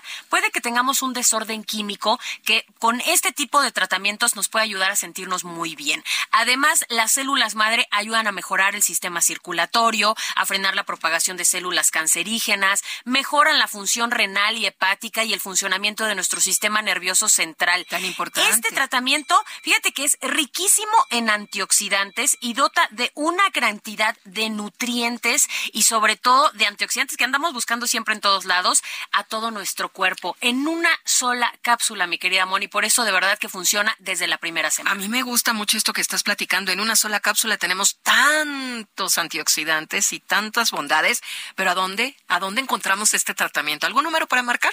Sí, tienen que comunicarse al 55 56 49 44 44. Le digo una cosa, vaya marcando porque siempre se nos acaban estos paquetes especiales que hemos preparado para todos ustedes. 55 56 49 44 44. Siempre nuestro principal propósito, sobre todo de año nuevo, pues es mejorar nuestra salud, nuestra apariencia. Sí. Pues hoy yo les voy a ayudar con eso, porque les voy a enviar un año completo de este tratamiento a un precio especial. La idea es que no lo interrumpas y que tú vayas viendo los resultados conforme lo vas tomando. Además, eso no es todo. Hoy les tenemos este kit de belleza que ha sido el favorito de todos nuestros amigos porque este kit de belleza incluye crema, jabón y mascarilla. Hombres y mujeres, ¿no? Cualquiera Claro. lo puede utilizar. Oye, la salud es para todos. Sí, y además sí. hay muchos hombres que ahora se cuidan mucho más Y la deben piel. de hacerlo, Y entonces este tratamiento les va a encantar. Está elaborado a base de células madre, tiene colágeno, ácido hialurónico, elastina, otros poderosos componentes. Viene muy completo y te ayudan, es muy potente esta crema, te ayuda a eliminar manchas, reduce el 90% de las arrugas, de cicatrices que podemos tener por problemas de acné y vas a lucir una piel radiante, mucho más joven. Y de mira, o sea, te pones la crema. Y te tomas las células madre, ¿sabes No, cómo va a estar tu piel en un mes? sana. Espectacular. Además, el jabón es una delicia porque exfolia la piel, elimina toxinas, células muertas y además cerramos con broche de oro porque la mascarilla crea un efecto lifting. En su paquete les voy a incluir un masajeador que elimina dolor y estrés con diferentes intensidades de masaje y luz infrarroja, que siempre un masajito cae muy rico. Muy. Y una bocina Bluetooth que vienen completamente gratis para todos ustedes. Y si es de las primeras personas en comunicarse al 55 56 49 44 44, yo les voy a aplicar un 2 por 1 en los paquetes. Por eso les conviene marcar hoy, porque sus paquetes hasta la puerta de su casa son dobles. Dos años el de día de tratamiento. Así es. 55, 56, 49, 44, 44. 55 56 49 44 44. Aprovecha la promoción porque de verdad es que vuela. A marcar. Muchas gracias, Ari. Hasta pronto. Regresamos al Heraldo Radio.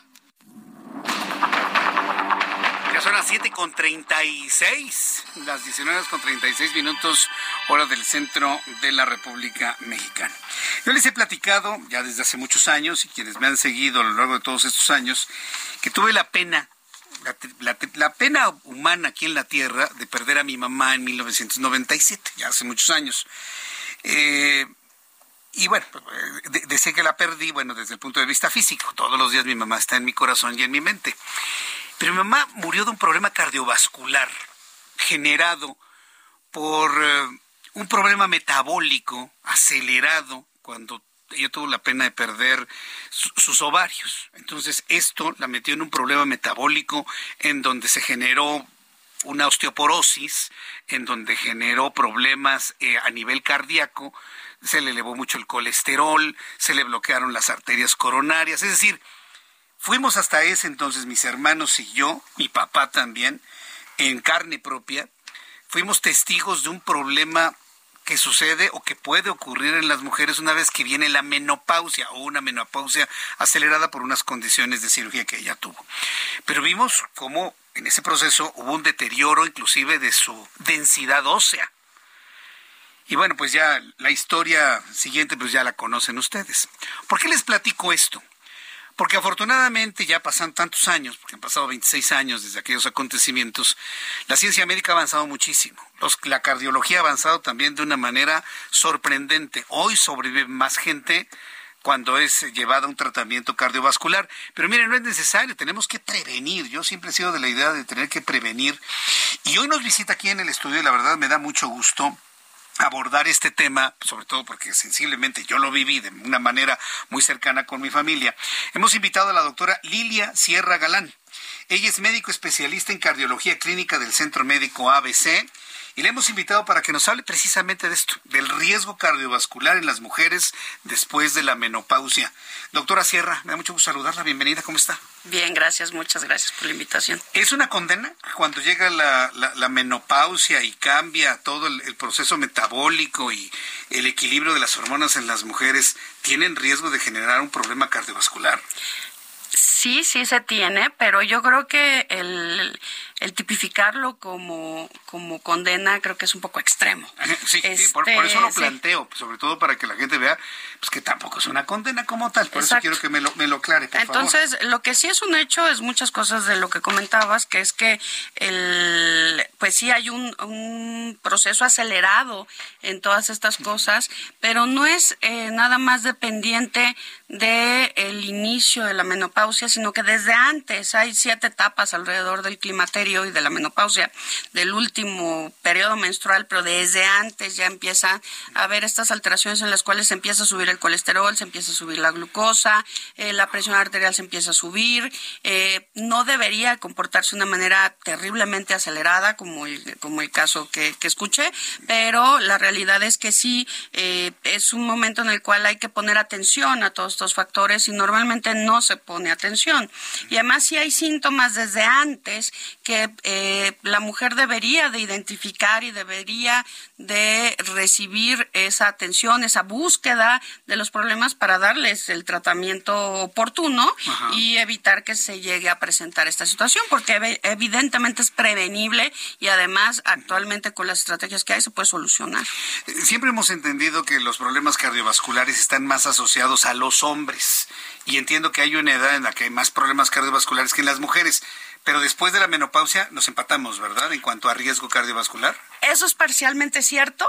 Yo creo que lo que tenemos que entender es que estamos hablando de dos enfermedades diferentes. Mm. La enfermedad que tradicionalmente cumple ese criterio de que eh, la mujer está protegida hasta el periodo hasta el periodo menopáusico y ya después nos empatamos con el hombre es en realidad la enfermedad obstructiva coronaria, o sea, es la enfermedad en la cual se forma un tapón franco en las arterias coronarias y nos da un problema y entonces sí, estamos igual, pero hay una, ah, hay una desventaja que yo lo veo como un hándicap a, los, a las mujeres, que es que antes de que eso se presente en edades premenopáusicas, la mujer sí tiene alteraciones y esas alteraciones eh, van a poner en desventaja muy seria a las mujeres para que a la hora que nos empatemos con el hombre, nosotros ya llegamos con ese hándicap al que me refiero, ya llegamos en desventaja porque ya viene con daño.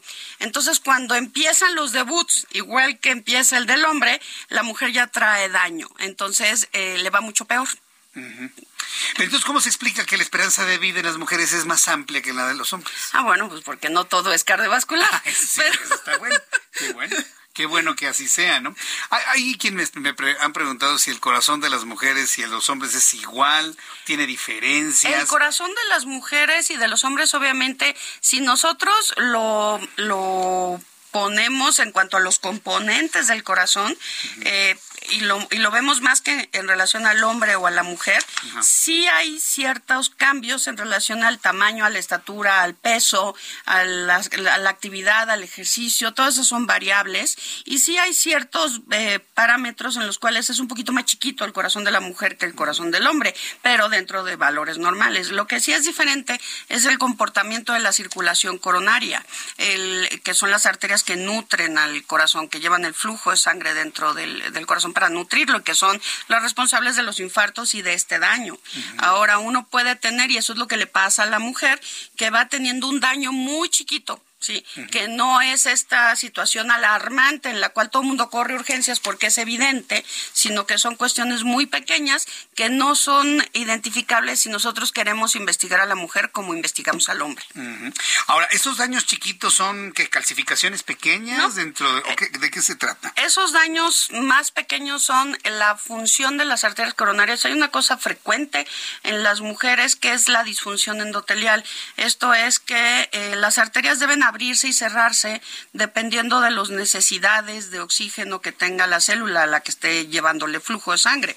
En las arterias coronarias de las mujeres es frecuente tener más disfunción endotelial que los hombres. Mm. Esto es, si yo necesito más flujo de sangre, no aumenta ese flujo de sangre. En parte es por cuestiones hormonales y obviamente empeora cuando se empieza todo este periodo perimenopáusico. Y entonces, ¿qué pasa? Hay un sufrimiento crónico del, este, del corazón de la mujer sobre todo en la parte interna del corazón, y ahí puede incluso haber daño y muerte de esas células que no se alcanzan a ver, pero que sí va poniendo en desventaja a la mujer. Y cuando ya se presenta la enfermedad formal, pues entonces la mujer viene con desventaja y no aguanta de la misma manera que aguanta el hombre un procedimiento este grande. Seguramente nuestros amigos han de recordar alguna entrevista que hice algún tiempo sobre el endotelio de recién descubrimiento, bueno, se considera como un órgano completo, completo, ¿no? En donde reside inclusive la relación, o bueno, la, presión arterial, y bueno, cuidar ese endotelio, es decir, toda la capita que recubre nuestras arterias eh,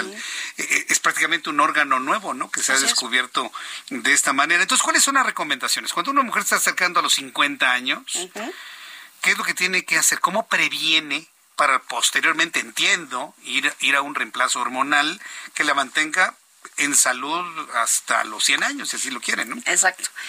lo que tenemos que hacer, primero que nada, es eh, una investigación en la cual hagamos la estratificación del riesgo cardiovascular. Ah. Porque normalmente la estratificación de riesgo que hacemos es la ginecológica, nada más. Todo el mundo al cáncer de mama, al cáncer de ovario, al cáncer cervicuterino lo tiene pero bien puesto, la densitometría y demás, pero es... Eh, poco frecuente que se mida, por ejemplo, el perfil de lípidos completo, los factores inflamatorios, la glucosa, la resistencia a la insulina, la presión arterial y somos muy permisivos. Entonces hay mujeres que andan por la vida con dolores de cabeza y que toda la vida los han tenido y están acostumbradas a eso, pero en realidad es porque ya están hipertensas. Y entonces tendríamos nosotros que ver que la presión sí o sí esté siempre en menos de 130-80 no más allá de eso. Entonces, si, si está teniendo... Techo, ¿no? Eso, es el techo, ese, Es el, ese es el criterio. o sea, más de 130-80 ya es hipertensión arterial. Y eso aplica para todo mundo, independientemente de la edad, del género, de todo. Entonces, nosotros tenemos que tener ese cuidado. Y a la hora de hacer esas evaluaciones, pues vamos a ver cómo está el colesterol, pero no solo el colesterol, los triglicéridos, sino el colesterol bueno y el colesterol malo. Y eh, cómo están eh, la glucosa, la resistencia a la insulina, la presión arterial y hay estrategias adicionales que se pueden hacer, sobre todo si queremos estratificar el riesgo cardiovascular. ¿Y por qué es importante estratificarlo? Porque solo aquellas pacientes que están en riesgo intermedio son las que necesitan pruebas adicionales para irles a buscar cosas mayores, como enfermedad no obstructiva coronaria, que es la enfermedad que tiene la mujer y difícilmente tiene el hombre.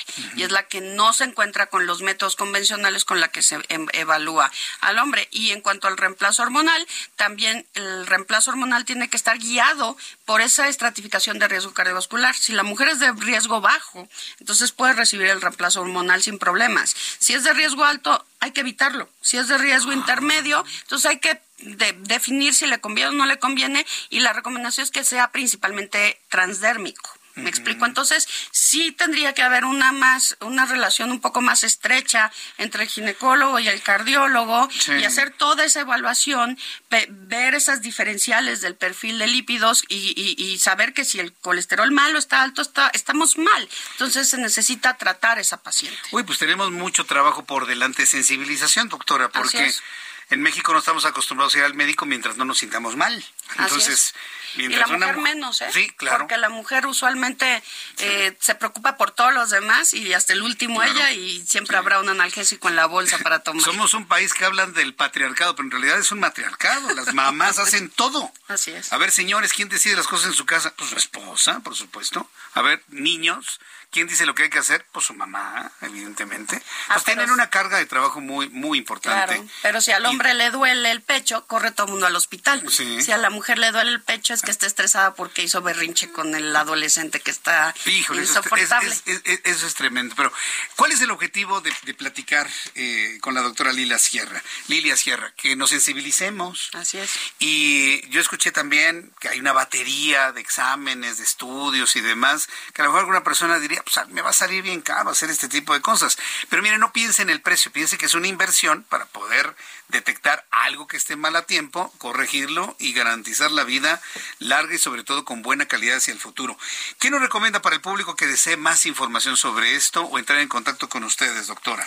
Pues yo creo que en el hospital, en el centro médico, a veces se pueden hacer muchas cosas eh, de todo esto que, que, ya he platicado, en los cuales pues eh, no solo hay check-up para la mujer, sino que además pueden tener todas estas opciones en cuanto a los, la estratificación de riesgo y eh, que se realicen los estudios adecuados para cada persona, porque no es todos los estudios para todas las personas, es el que necesita la persona en particular después de haberle revisado.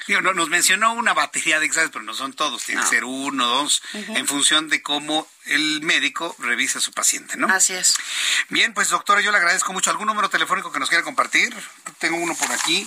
Mire, es el um, Centro Médico ABC. Si usted quiere entrar a conocer más información, entre a www.centromédicoabc, así todo junto con minúscula, punto com Teléfono 55 52 30 8000. 55 52 30 8000. Pida al área de cardiología. Diga usted que escuchó aquí en el Heraldo Radio con Jesús Martín Mendoza una entrevista muy interesante con la doctora Lilia Sierra y le van a orientar de todo lo que usted necesita ante las dudas de salud que tenga. Doctora Sierra, muchas gracias por estar aquí. Muchas gracias. Le agradezco mucho su visita. Son las 7.49, hora del centro de la República Mexicana. Y bueno, pues antes de, de, continuar con las siguientes noticias, a lo largo de toda la temporada de Sembrina, toda la temporada de Sembrina, todo, concretamente todo el mes de diciembre, le estuve invitando para que comprara boletos para la gran rifa de un auto aveo. ¿Sí? Para que se lleve usted, como dicen por ahí, un auto. ¿Sí? ¿Qué auto? Nuevecito de paquete. Pero el asunto no es nada más que participe en una rifa. Todo el dinero que se juntó en la venta de los boletos van directito a la Fundación Andrade y la Fundación Andrade lo envía a escuelas, estancias, centros de salud para ayudar a los niños que así lo necesitan. Fíjense, hubo Hubo la oportunidad de estar siempre muy cerca de los niños ahora que arrancó el año con la Fundación Andrade y una de las formas para fondearse y poder cumplir los sueños de salud, de educación, eh, de toda índole, es precisamente con dinero. ¿Cómo obtenerlo? Con la rifa de un auto. Espero que usted haya comprado algún boletito. Costaban 100 pesos. 100 pesos. El caso es que estamos muy contentos porque se logró vender una gran cantidad de boletos. Hemos logrado una buena cantidad de dinero para seguir en Fundación Andrade. Eh, ayudando a, instituciones, escuelas, eh, centros de salud, como le he comentado. Mañana es 31 de enero. Y vamos a conocer mañana 31 de enero la persona ganadora de este automóvil que le platico, el Aveo LS 2022 del sorteo de Reyes con causa de Fundación Grupo Andrade. Yo le quiero invitar a que siga la transmisión que vamos a realizar a las 12 del día a través del Heraldo Televisión, a las 12 del día. No se lo vayan a perder. Mañana a las 12 del día, Heraldo Televisión, canal 8.1 o en Sky, canal 161 de Sky. Vamos a hacer una transmisión especial con el sorteo para conocer a la persona que se va a llevar el Aveo LS 2022. Y bueno, pues a nombre de Fundación Grupo Andade, de, de, Heraldo Media Group, pues agradecerles a todos los que escuchan hacer posible este, realizar estos sueños para los niños. Créanme que es una de las cosas grandes que en lo personal yo he descubierto en esta gran empresa, el Heraldo de México. Ahora, este el próximo mes de mayo estaremos cumpliendo seis años de haber, de haber conformado esta gran esta gran familia y me hace sentir muy bien que se tengan estas labores filantrópicas para ayudar a verdaderamente quien lo necesita. Mañana, 31 de enero, 12 del día, Heraldo Televisión, canal 8.1, gran sorteo y vamos a conocer el nombre del ganador del auto. Roberto San Germán, para cerrar con broche de oro nuestro programa del día de hoy, qué gusto saludarte, bienvenido Roberto. Yo estoy impactado con la muerte de, de Fico Gutiérrez, ¿eh? Sí, sí, sí, buenas, buenas noches, mi querido Jesús Martín, buenas noches y buenas noches a toda la gente que nos sintoniza. Sí, desgraciadamente este piloto murió, ¿no? Y pues bueno, es, es, es, es la, verdad lamentable, ¿no? Lo que sucedió y pues bueno, le mandamos ahora sí que el pésame a toda la familia. Sí, caramba. Bueno, pues estaremos ya atentos de más reacciones sobre esta muy, muy, grave y muy dolorosa pérdida. ¿Qué otros asuntos de deporte nos traes? ¿Qué ocurrió este fin de semana, Roberto? Mi querido amigo, pues ya tenemos listo el Super Bowl 57, ya tenemos, es un, es un Super Bowl inédito, amigo, por varios aspectos. Primero, nunca se habían enfrentado los jefes de Kansas City y las Águilas de Filadelfia. Esa es una. Segundo, es el primer Super Bowl que los dos quarterbacks titulares son de ascendencia negra. Así, los dos titulares son de ascendencia negra. Nunca había pasado esto en la NFL hasta el Super Bowl 50. Imagínate. Y otro dato interesante es que dos hermanos van a estar en el emparrillado, ¿sí? Y va a ser uno por Kansas City y el otro por las Águilas de Filadelfia. El de las Águilas de Filadelfia es el centro número 62, que es Jason Kelsey, y por parte del equipo de los jefes de Kansas City, el número 87, Travis Kelsey, que es el ala cerrada y una de las armas favoritas de Patrick Mahomes. Imagínate, a la mamá de estos dos hombres va a tener que utilizar un jersey partido a la mitad porque sus dos hijos, por lo menos ella sí va a celebrar, ella sí, uno de los dos va a ganar. o sea, tiene la celebración garantizada, ¿no? Exactamente, mi querido amigo. Pero aquí lo interesante es que es la primera vez en la historia del fútbol americano profesional que se da esta situación. Después de 57 Super Bowls, dos hermanos se van a enfrentar en el campo de juego. Ojo, ya hubo unos hermanos que se enfrentaron, pero eran coaches. El señor Jim y John Harbaugh ya se enfrentaron en un Super Bowl San Francisco contra Baltimore, contra los Cuervos y el equipo de los Cuervos. Muy bien, mi querido Roberto San Germán, pues muchas gracias por la información deportiva en este día. Mañana a ver si vienes aquí al estudio y platicamos un poco más largo y tendido. ¿Qué te parece, mi querido Roberto? Sí, claro, claro, mi querido amigo, y hablamos también del fútbol mexicano porque yo hubo técnico despedido y las cosas que se hacen mal. ok, nos platica para hacer corajes con el fútbol mexicano. Gracias, mi querido Roberto. Gracias a ti, cuídate mucho. Que te ve muy bien, buenas noches. Y con esto hemos terminado nuestro programa del día de hoy. Así de rápido se nos pasaron dos horas de información. Lo espero mañana en punto de las 2 de la tarde, Heraldo Televisión Canal 8.1. No se pierda a las 12 del día el gran sorteo de Fundación Grupo Andrade. 2 de la tarde, las noticias, por supuesto. 6 de la tarde, Heraldo Radio. Soy Jesús Martín Mendoza. Gracias, hasta mañana. Esto fue Heraldo Noticias de la tarde con Jesús Martín Mendoza.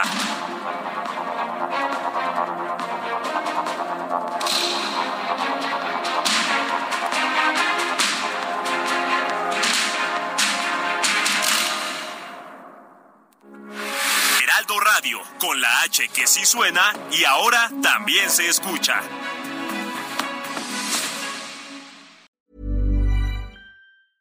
This Mother's Day, treat mom to healthy, glowing skin with Osea's limited edition skincare sets.